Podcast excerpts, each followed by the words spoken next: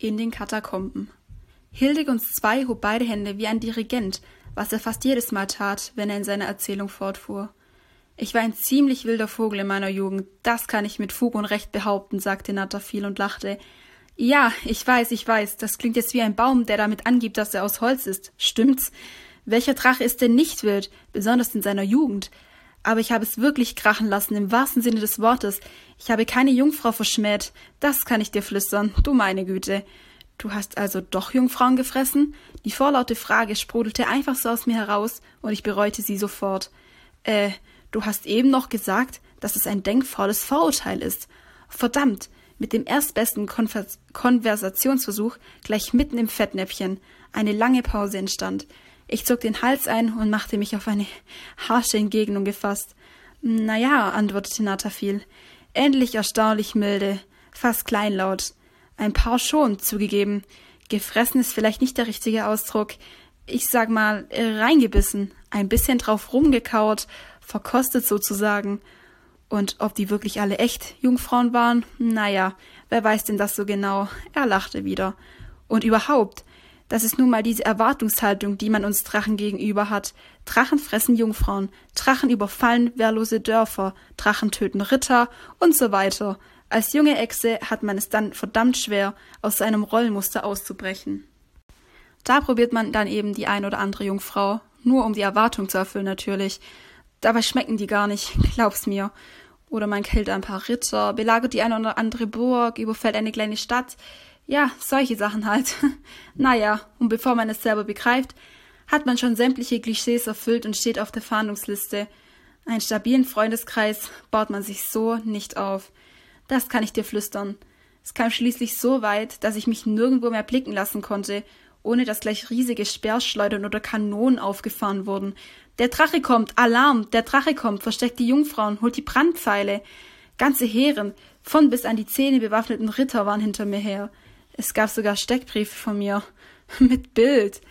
Kopfgelder wurden ausgesetzt, Städte mit drachenabwehrenden Schutznetzen aus Drahtseilen überzogen, Trinkressourcen vergiftet, ein Cousin von mir starb qualvoll an inneren Blutungen, nur weil er Durst hatte. Manchmal segelte ich einfach so in der Gegend rum, und plötzlich flog mir die brennenden Geschosse und Giftsperre nur so um die Ohren. Ich bin heutzutage ziemlich gut gepanzert, aber damals war ich alles andere als unverwundbar. Ich hatte durchaus meine weichen Stellen, besonders in der Gegend um den Bauch. Das war der Grund dafür, mich unter die Erde zu verziehen. Nur für eine Weile, dachte ich, um mal etwas Ruhe zu haben ein bisschen Gras über die paar Sachen wachsen zu lassen, wieder einen klaren Kopf zu kriegen, war keine große Entscheidung. Drachen haben keine Probleme mit der Einsamkeit, weißt du? Hm? Wir sind einzelgängerisch veranlagt, halten es gut mit uns selber aus. Ich hatte allerdings auch nicht vor, auf ewig in der Umwelt zu vegetieren oder ein Eremit zu werden. Eine Auszeit, das war alles, was ich wollte. Mal etwas kürzer treten, sonst nichts. Ich betrat Untenwelten, also eher beiläufig in ziemlich luftiger Höhenanlage durch einen Höhleneingang im Mirdaggebirge. Daher hatte ich nicht mal das Gefühl, mich unter die Erde zu begeben oder mich gar zu verkriechen. Ich betrachtete es sozusagen als meine Ferienwohnung. Schloss Drachenfels, eine Art Raubritterburg, von der sich die ganze Gegend überblicken konnte. Ich stellte bald fest, dass das Leben in einem Berg zwei entscheidende Vorzüge hat. Nummer eins: In geschlossenen Höhlensystemen fliegen keine Brandpfeile herum, Nummer zwei bis an die Zähne bewaffnete Ritter erklimmen mit ihren Pferden eher ungern Höhenlagen. Will sagen, es wurde einfach ruhiger, ungefährlicher, langweiliger, ja das auch zugegeben, aber irgendwie behaglicher. Ich entwickelte regulär Schlaf- und Essgewohnheiten. Das kannte ich gar nicht. Es war so ein schleichender Prozess, den man selber kaum richtig bemerkt. So nach und nach ging ich immer weniger vor die Tür. Ich suchte mir mein Essen und Wasser innerhalb der Berge, erkundete Untenwelten, trieb mich in geräumigen Stollen herum, Schöne Tropfsteingrotten gab es da, Kristallwälder, alte Minen, unterirdische Seen und Flüsse voller Fische, Quellen, Wasserfälle. Ich geriet auf der Jagd immer in tiefere Gefilden, vertilgte die Kleintierpopulation eine Etage nach der anderen und stieg so nach und nach immer tiefer in die Untenwelten hinab. Fast unmerklich, bis ich eines Tages kaum noch wusste, wie ein Tageshimmel oder ein Sternzelt aussieht. Nun, mir erschloss sich dafür andere Wunder. Das kannst du mir glauben. Ganze Städte habe ich entdeckt und unbekannte Zivilisationen erforscht, tote und lebendige. Das im Einzelnen zu erläutern, würde den Rahmen sprengen, und darum geht es hier nicht. Wie ich letztendlich in den Ormsumpf geriet, das sind etliche ereignisreiche Geschichten für sich, die mir einige verschiedene Namen eingetragen haben. Natafil, Elivatan, Tanafil zählte ich auf. Die Namen, die ich im Legendenunterricht gehört hatte. Genau, und noch ein paar andere. Du kennst dich aus, Kleiner. Ja, fast jedes sprachmächtiges zamonisches Volk in, Unter in Untenwelten zwischen den Midgardbergen und der ledernen Grotte hatte einen eigenen Namen für mich. Ogogogo, Zuckt, Fnug, so nannten mich die primitiven Volksstämme der mittleren Katakomben. Bei den Lebenden und Toten hatte ich gar keinen Namen, aber sie hatten eine Geste für mich, die für sie gleichbedeutend mit dem Ende aller Dinge war.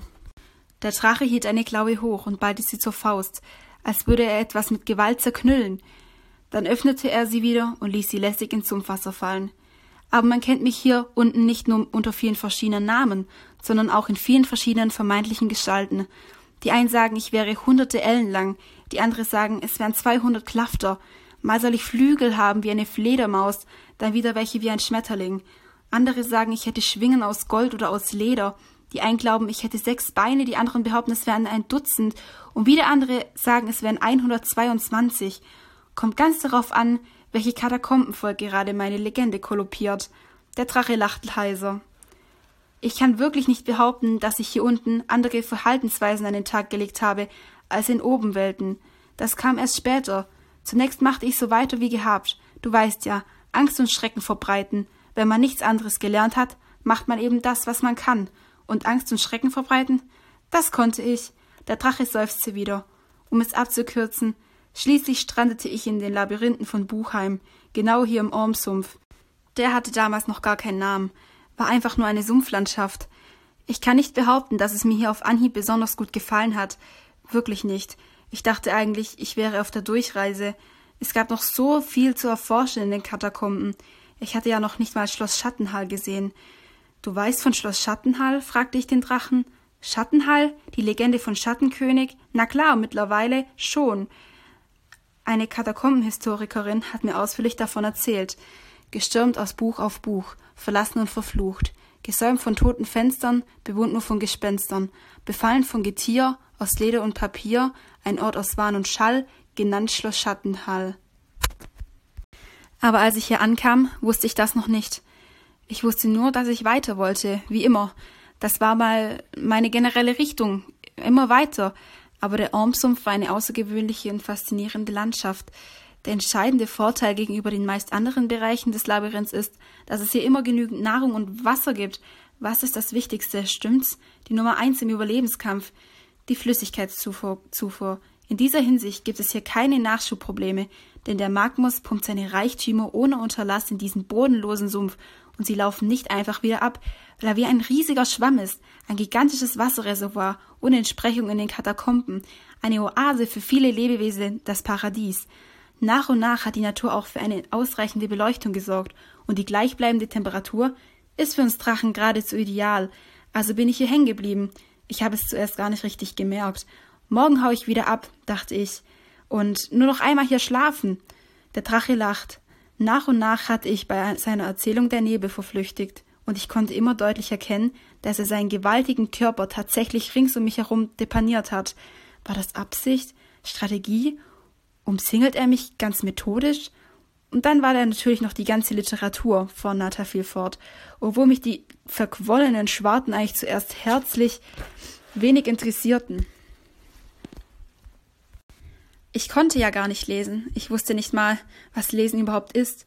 Bücher waren für mich sowas wie Steine, tote Dinge ohne Bedeutung. Ich war immer noch ein Tier, ein Vogel mit Schuppen. Fressen konnte man die pappigen Klumpen auch nicht. Naja, jedenfalls brachten sie keine Sättigung. Ich habe es ein paar Mal versucht auf meinem Weg durch die Katakomben in unterschiedlichen Stadien der Verzweiflung, aber irgendwann hatte ich diese Lektion begriffen. Daher schenkte ich den Büchern hier im Sumpf genauso wenig Beachtung wie den anderen, den zigtausend und Abermillionen, die ich hier vorher auf meinem Weg gesehen hatte. Sie waren für mich einfach bedeutungslos wie leere Muschelschalen, wie vertrocknete Schwämme oder ausgeblichene Seesterne, Kulisse ohne praktischen Wert, nahrhaft wie das trockene Laub der Bäume oder das harte Gras in den Wäldern von Obenwelt. Dennoch blieb mir kaum etwas anderes übrig, als mich mit den Überangeboten an Büchern irgendwie zu arrangieren, im Ormsumpf sind sie einfach allgegenwärtig und bei meiner Körperfülle wäre es unmöglich gewesen, einen Schlafplatz zu finden, an dem sich überhaupt keins von ihnen befand. Also legte ich mich einfach auf sie drauf, wenn mir nach Ausruhen und Schlafen war. So etwas wie ein fester Schlafplatz kennt man als Drache ja gar nicht. Im Gegenteil. Da man so hartnäckig von Drachenjägern verfolgt wird, legt man großen Wert darauf, den Ort der Übernachtung so oft wie möglich zu wechseln, um es den Verfolgern nicht leichter zu machen als nötig. Ich habe einen dicken Schuppenpanzer, daher merke ich die Bücher unter mir kaum, selbst wenn ich mich auf den kompletten Bibliothek samt Regalen zur Ruhe legte, auch nicht, wenn ich mich heftig darin herumwälzte. Ich habe aufgrund chronischer Albträume einen ziemlich unruhigen Schlaf, solltest du wissen. Nun, es ließ sich nicht vermeiden, dass ich dabei immer wieder ein paar Bücher zwischen meinen Schuppen verklemmten, wie Speisereste zwischen den Zähnen. Ich spickte mein Leib regelrecht mit den Schwarten, wenn ich mich darin herumwarf. Das blieb einfach nicht aus. Natafil räusperte sich vernehmlich und fuhr fort. Und dann waren da auch noch diese lebenden Bücher. Es gibt tatsächlich lebende Bücher hier unten? unterbrach ich den Drachen. Natürlich gibt es hier welche, antwortete Natafil. Sie hausen in vielen Bereichen der Katakomben. Ab und zu wimmeln sie in ganzen Schwärmen um mich herum. Manche werden sogar so zudringlich, dass sie auf mir nisten und dabei festwachsen.